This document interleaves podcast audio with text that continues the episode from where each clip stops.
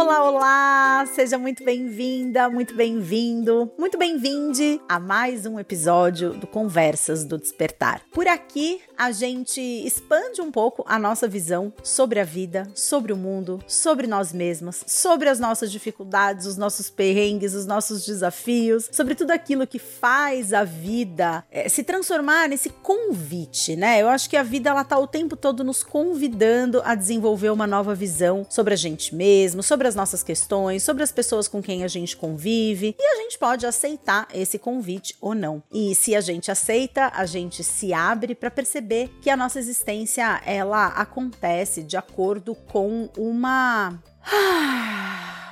uma orquestra invisível, talvez um maestro invisível, que alguns chamam de Deus, outras pessoas chamam de energias, outras pessoas chamam de universo. Eu tenho me sentido cada vez mais confortável em usar a palavra Deus, mas trago aqui principalmente o conceito de uma nova consciência, né? Quando a gente desperta para uma nova consciência. E o que, que é esse despertar?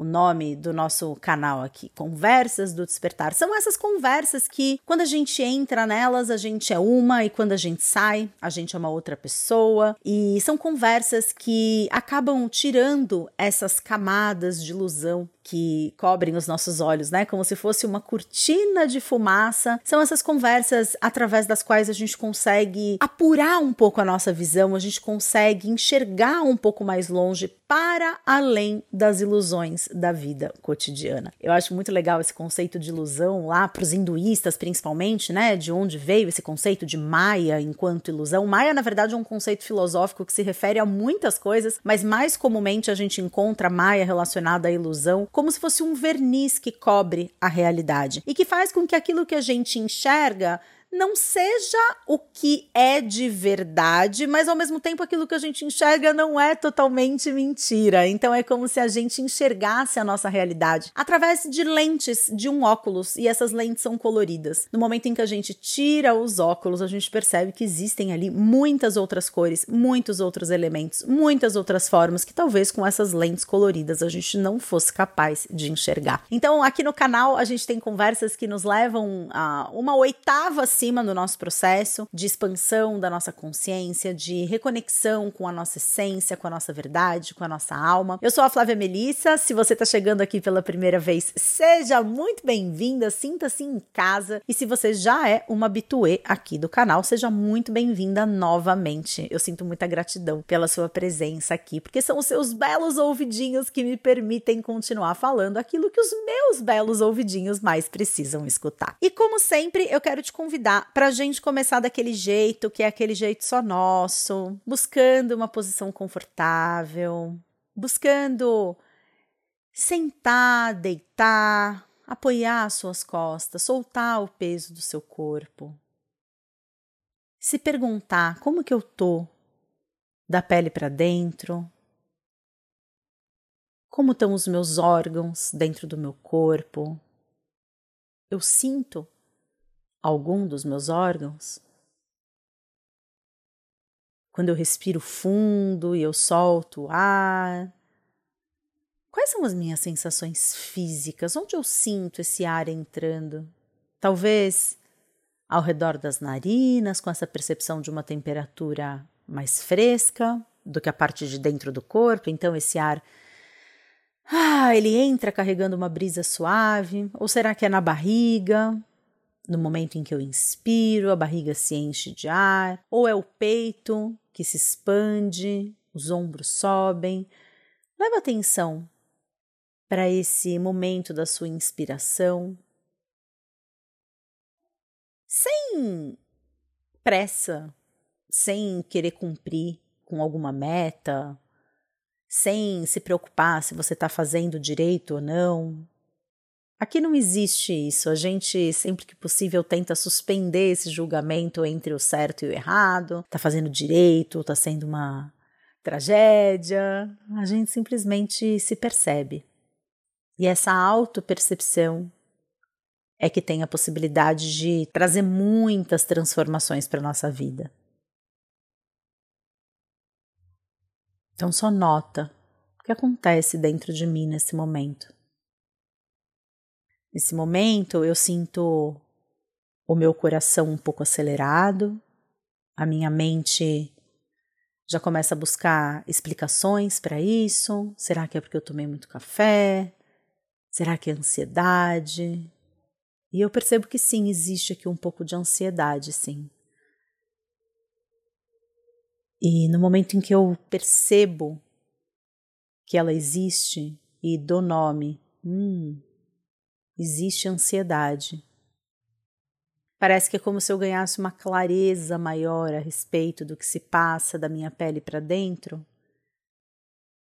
Que antes eu estava só na sensação e agora eu consigo dar nome.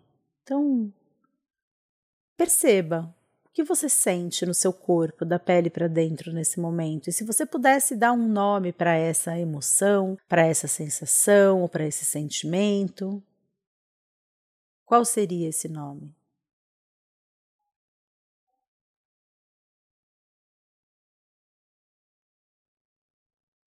Continua prestando atenção nas sensações físicas. Eu percebi também que eu tenho um pouco de tensão nos meus ombros. E na minha próxima inspiração, eu vou simplesmente levar ar, visualizando que é esse ponto do meu ombro onde eu experimento essa tensão que está recebendo essa minha próxima inspiração.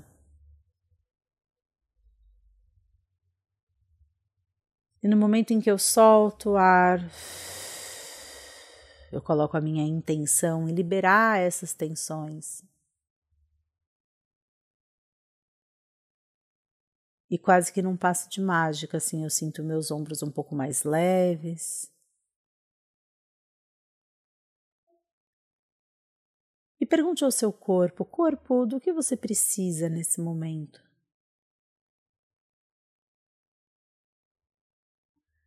Meu corpo, ele me responde que ele ele quer relaxar no silêncio, simplesmente ser, sem ter que fazer nada, sem ter que mudar nada, sem ter que correr atrás de alguma coisa. Pergunta para o seu corpo: corpo, o que, que você quer nesse momento? Talvez ele te diga: eu quero me espreguiçar, eu quero me alongar, eu quero pular. Perceba o seu corpo. Essa conexão com o corpo é muito importante. Porque é só através dela e através dessa abertura perceptiva, porque acontece do pescoço para baixo, que a gente ganha a ferramenta para conseguir trilhar essa jornada da libertação emocional, da gente deixar de ser refém das nossas emoções, da gente mudar os nossos padrões repetitivos. Então só escuta.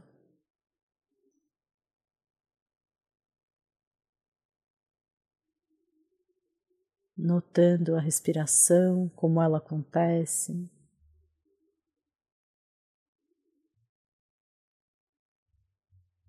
percebendo os mini movimentos que o seu corpo faz para essa respiração acontecer, sem que você precise pensar. Como se o seu corpo fosse um instrumento musical regido por esse maestro do invisível, sempre sabendo o que fazer, sem você precisar dizer a ele o que fazer.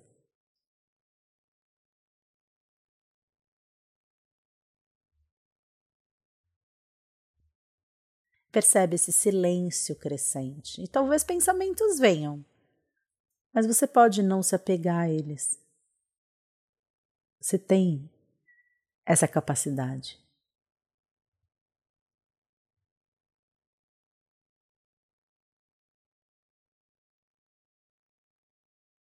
Na próxima respiração, inspira bem fundo e na hora de soltar o ar, deixa que o ar saia saindo um som de.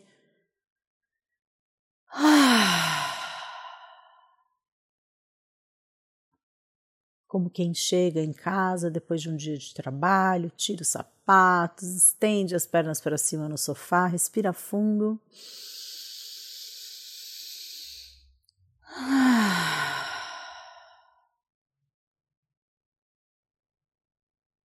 E uma última vez.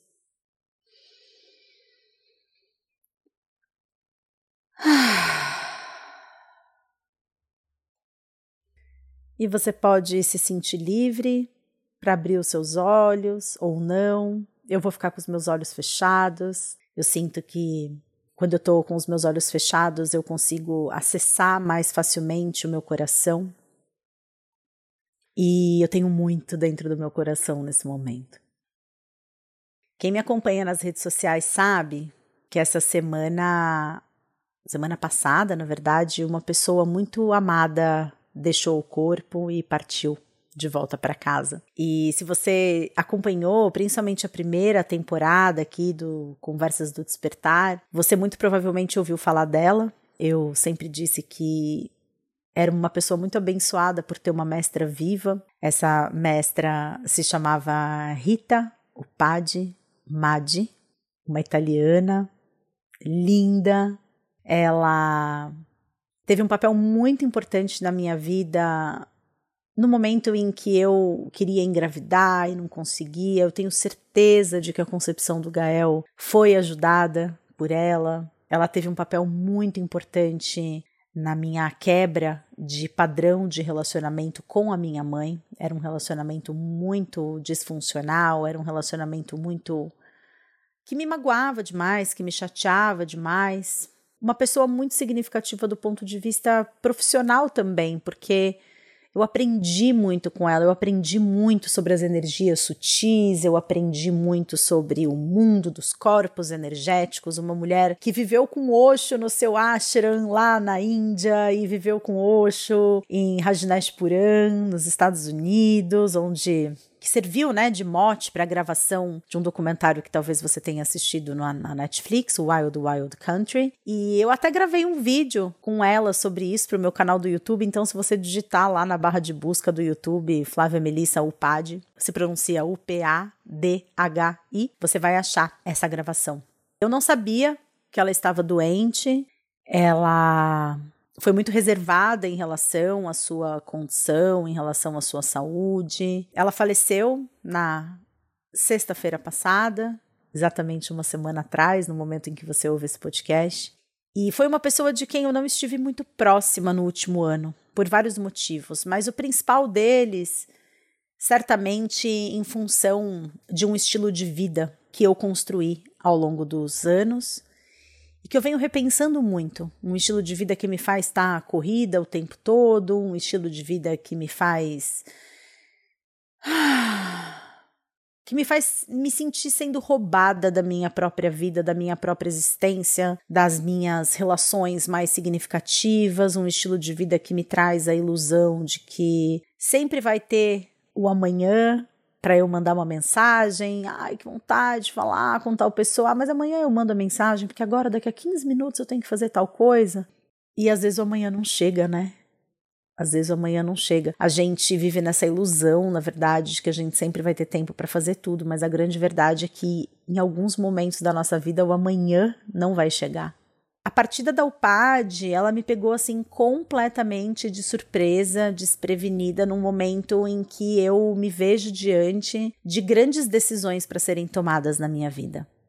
Algumas decisões relacionadas a trabalho, que acabam, obviamente, também se transformando em importantes decisões na área de vida, da vida pessoal, porque afinal de contas, na minha vida essas duas coisas estão muito interconectadas.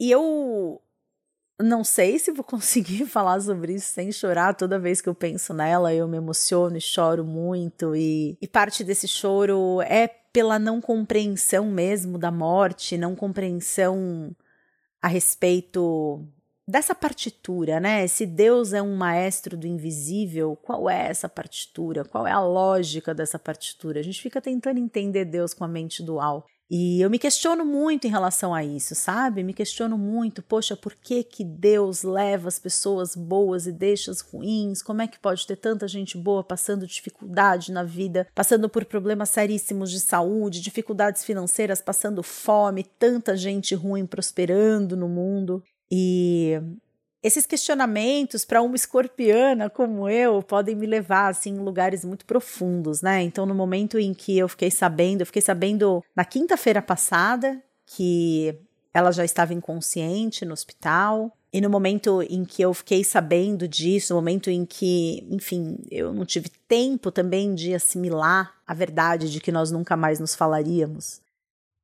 foi um momento assim de muita. de, de uma sensação muito grande de solidão.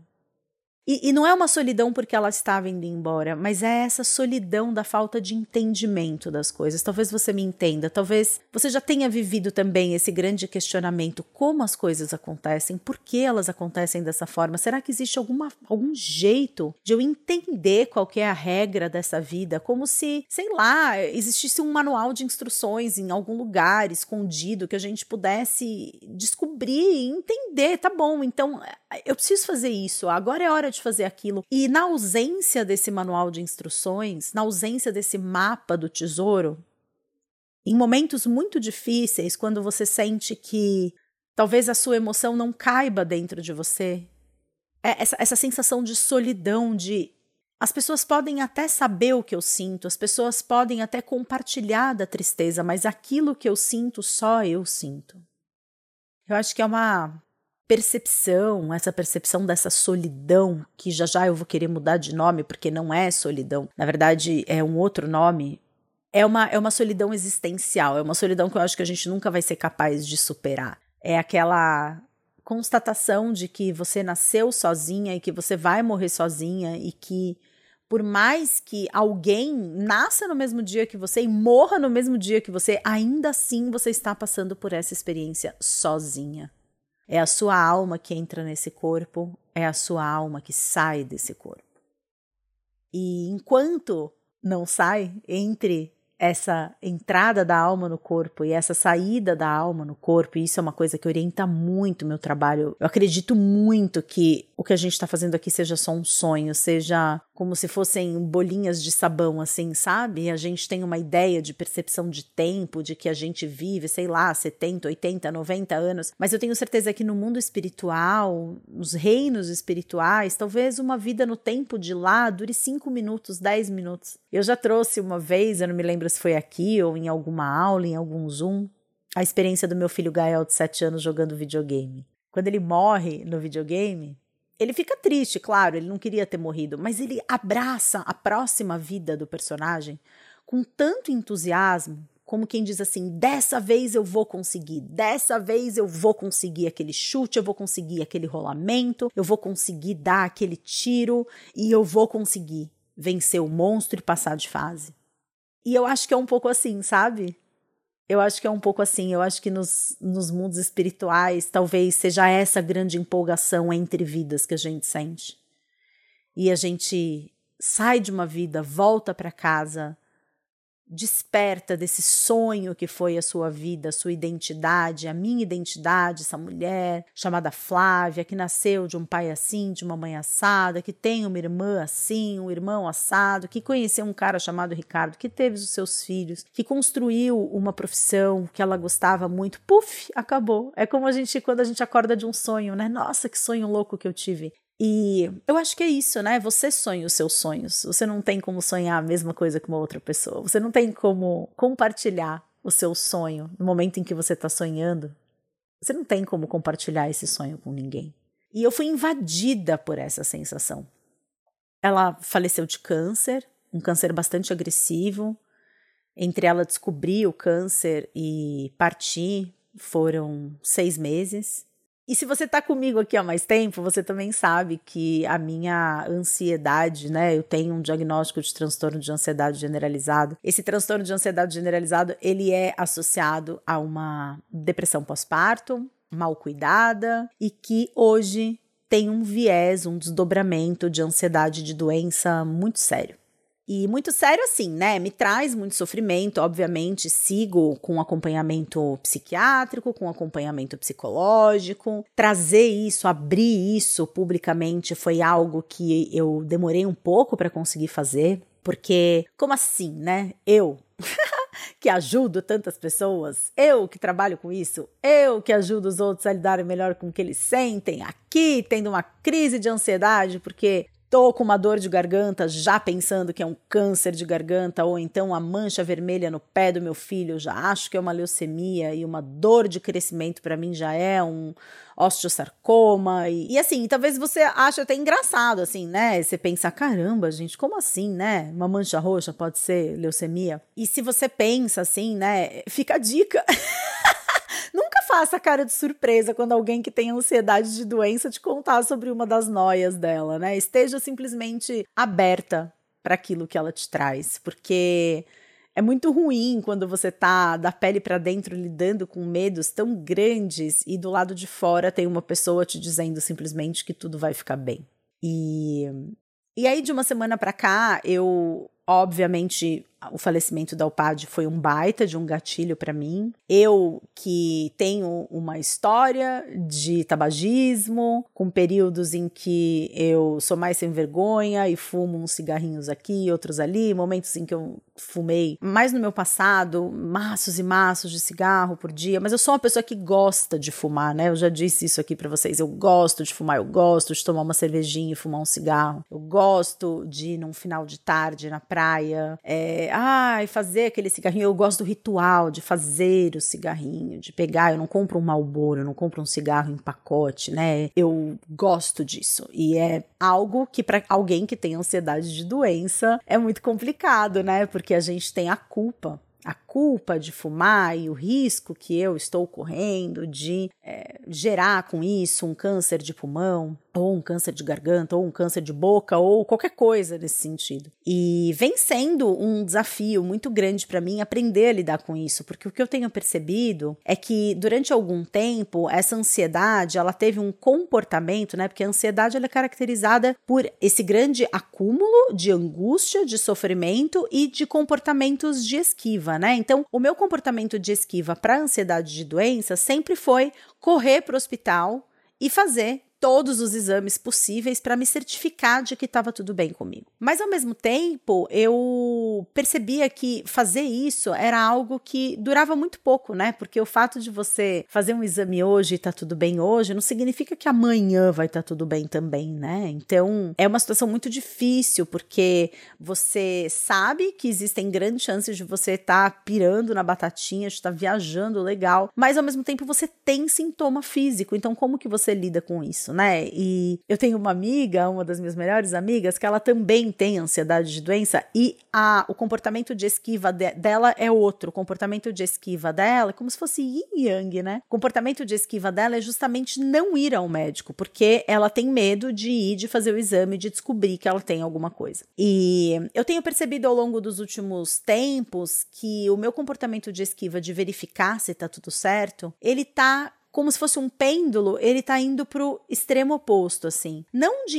enrolar ou de empurrar com a barriga a consulta, isso eu não faço. Mas lentamente eu percebo que eu tô me distanciando dessa febre do preciso saber se tá tudo bem e eu tenho ido por um caminho de maior acolhimento daquilo que eu estou sentindo, obviamente muito influenciada por todo o escopo do meu trabalho, pelo Liberte, é, enfim, pelas minhas alunas, pelas partilhas e, e por todas as histórias que eu acompanho diariamente nas redes sociais. Mas o fato é que durante muito tempo eu tive esse comportamento de correr para verificar o que estava acontecendo e hoje eu fico muito prestando atenção nisso, né? Quando que ir para o hospital fazer um exame é uma esquiva e quando que é um gesto de autocuidado com a minha própria saúde. Então, se esse sintoma físico é algo que começa a demorar para querer passar, eu encaro de uma outra forma. Não, peraí.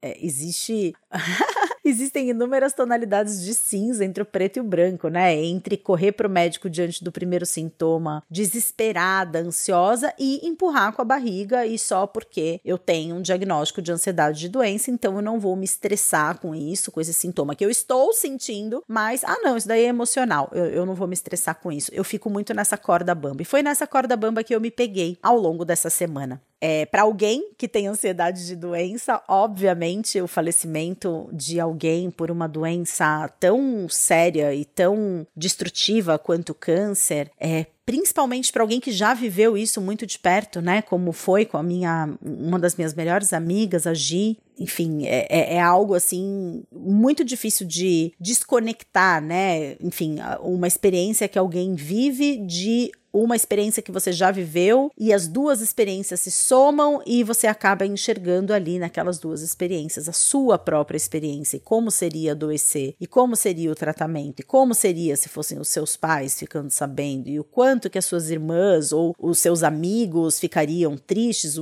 hoje, né? E, e eu tô contando essa história toda para chegar ao dia de hoje. Hoje eu acordei cedo, e às 6 horas da manhã a gente está fazendo uma prática de meditação todos os dias lá no Instagram às 6 horas da manhã. Das 6 às 6 e meia, meia horinha, tá convidada para participar. E hoje é terça-feira, eu gravo esse podcast numa terça-feira. Na terça-feira foi o primeiro dia dessa prática de meditação. E durante a prática de meditação eu senti muitas pontadas no peito. E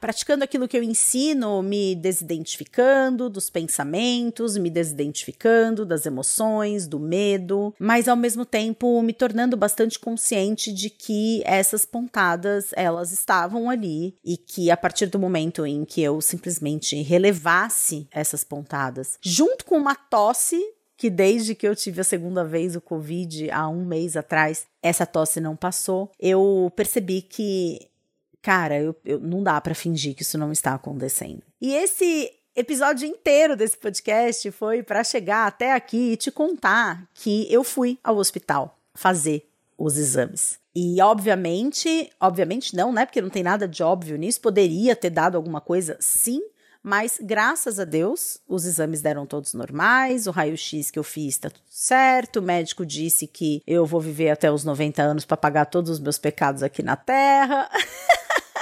Mas o fato é que naquele hospital, enquanto eu esperava, a decisão de ir para o hospital já foi uma decisão que eu acho que merece um pouco mais de explicação ou de explanação, porque eu me peguei durante a meditação tendo uma postura muito de autoacolhimento e uma postura muito autocompassiva, no sentido de pensar: poxa vida, se fossem meus filhos, tivessem sentindo alguma coisa estranha, estivessem preocupados, eu ficaria enrolando eles em casa, dizendo para eles que vai ficar tudo bem, não se preocupa, não é nada? Justamente aquilo que eu mais odeio que façam, né? Que digam para mim que imagina, você tá exagerando. Ai, nossa, que viagem. Imagina, não pira ou eu levaria os meus filhos para o hospital e não com a postura de verificação, ai, ah, preciso ir lá para saber se está tudo bem, ufa, sentiu alívio, mas não, na postura de autocuidado. Se eu não deixaria de levar os meus filhos até o hospital ou até o médico, por que, que eu vou deixar de me levar? Essa mudança de perspectiva, ela muda absolutamente tudo. O Ricardo perguntou para mim, a Larissa, nossa funcionária, estava para chegar em casa. O Ricardo perguntou para mim: "Você quer que eu vá junto? A gente espera a Larissa chegar e eu vou com você". Eu falei: "Não". E eu, obviamente, queria que ele fosse junto, mas dessa vez eu senti que passar por isso sozinha fazia muito sentido. Porque eu não estava sozinha. Eu estava na minha própria companhia. Eu estava me levando ao médico. Da mesma forma que eu levaria os meus filhos ao médico, eu estava indo cuidar de um sintoma meu com a mesma atenção que eu cuidaria de um sintoma dos meus filhos. Então, naquele momento, eu estava tudo menos sozinha, porque eu estava na minha própria companhia. E quando eu digo que solidão não é a palavra certa, é porque a palavra certa é solitude. Solitude é você estar na companhia de si mesma. Solidão é quando você está sem a companhia de uma outra pessoa. E eu venho falando muito sobre relacionamentos, as duas últimas semanas em que eu não apareci por aqui, não gravei vídeo da semana porque eu estava conduzindo um evento para o qual eu te convidei aqui no podcast, mas um evento online gratuito chamado SOS Relacionamentos, cuja missão era essa, era mostrar caminhos, apontar direções, poder proporcionar de alguma forma essa rota que leva a gente na direção daquilo que a gente quer ser. E para esse evento acontecer, o SOS Relacionamentos, a gente rodou uma pesquisa com as participantes. E 67 ou 69% das participantes, elas trouxeram questões relacionadas aos relacionamentos amorosos. E eu fiquei pensando nisso hoje, quando eu estava indo para o hospital, pensando na minha decisão de não aceitar a oferta do Ricardo para ir se encontrar comigo, pensando no quanto eu nunca teria dito não para ele num contexto como esse,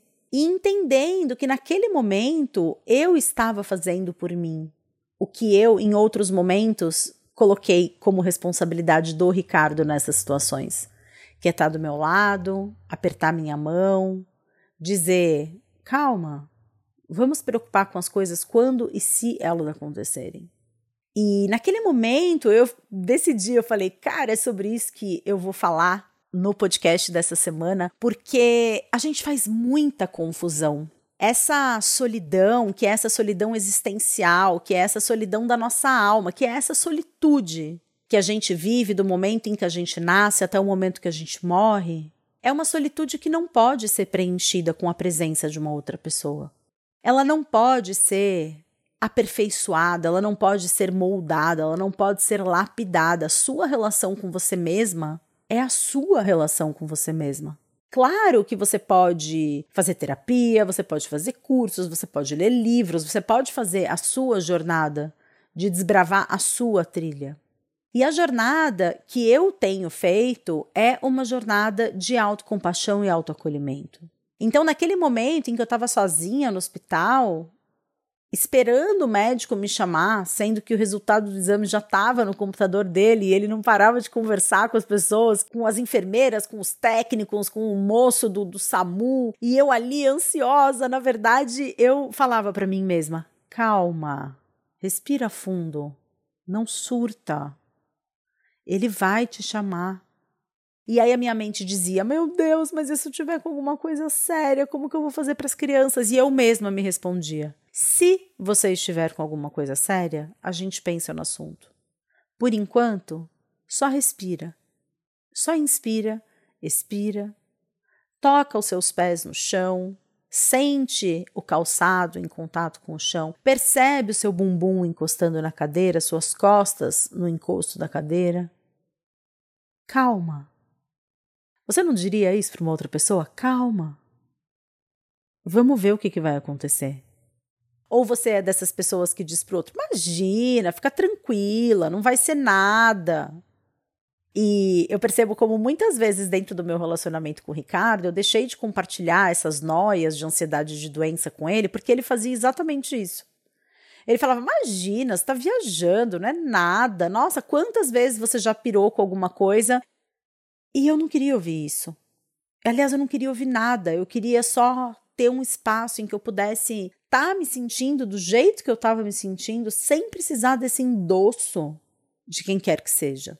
E eu acho que isso é o que traz muitas dificuldades dentro dos nossos relacionamentos. A gente esperar que o outro faça pela gente algo que nem a gente consegue fazer. A gente quer que o outro nos ouça, nos acolha, mas a gente não se ouve não se acolhe. É uma longa jornada, é uma longa jornada. E, de acordo com o médico hoje, lá do hospital, tenho muitos anos ainda para percorrer essa jornada. E, inclusive, trazendo aqui um aviso para você que me ouve: se viver relacionamentos mais leves, mais satisfatórios, mais gostosos é uma coisa que você quer para sua vida, mas você não vem conseguindo isso. E, ao mesmo tempo, você quer descobrir como virar essa chavinha e como começar a trilhar essa jornada de empilhar os tijolinhos que formam os relacionamentos saudáveis, os relacionamentos gostosos, fica o convite aqui pro Pronta para o Amor. Pronta para o Amor é um workshop de quatro horas de duração. É um workshop que eu criei baseado justamente nesse desejo das pessoas que se inscreveram para participar do SOS Relacionamentos, manifestaram na direção dos relacionamentos amorosos. Um workshop com quatro horas de duração que vai acontecer no dia 16 de de julho, entre as 9 e as 13 horas. São quatro horas de duração, em dois blocos de aproximadamente 1 hora e 45, 1 hora e 50. Esse workshop ele vai acontecer pelo Zoom, então as vagas elas são restritas porque existe a questão de toda a operacionalização disso, mas se você se sentir compelida a participar, chama suas amigas e clica no link que vai estar tá aqui na descrição desse podcast. Ou então você acessa direto o flaviamelissa.com.br barra estou pronta, tudo junto, para que você entre num grupo de WhatsApp onde a gente vai compartilhar todas as informações referentes a este trabalho. Eu fico muito feliz de poder oferecer esse trabalho, esse workshop, essas horas junto com vocês, compartilhando um pouco do que eu aprendi na minha jornada, compartilhando um pouco do que eu aprendi vivendo essa jornada junto com outras pessoas e compartilhar com vocês o que eu aprendi sobre solitude, que é muito mais do que solidão e que deve estar presente em todos os seus relacionamentos. Essa capacidade de fazer companhia a si mesma. Se você é capaz de fazer uma boa companhia para si mesma, dificilmente você vai começar um relacionamento pensando no medo ou sendo direcionada pelo medo, porque do medo não nasce amor, só nasce mais revolta então é isso, eu vou me despedindo de você por aqui no dia de hoje, confiante de que estaremos juntas no dia 16 de julho ou então muito em breve em mais um episódio aqui no canal. Um beijo muito grande, espero que vocês tenham um ótimo final de semana. Fica com Deus e até lá. Tchau, tchau!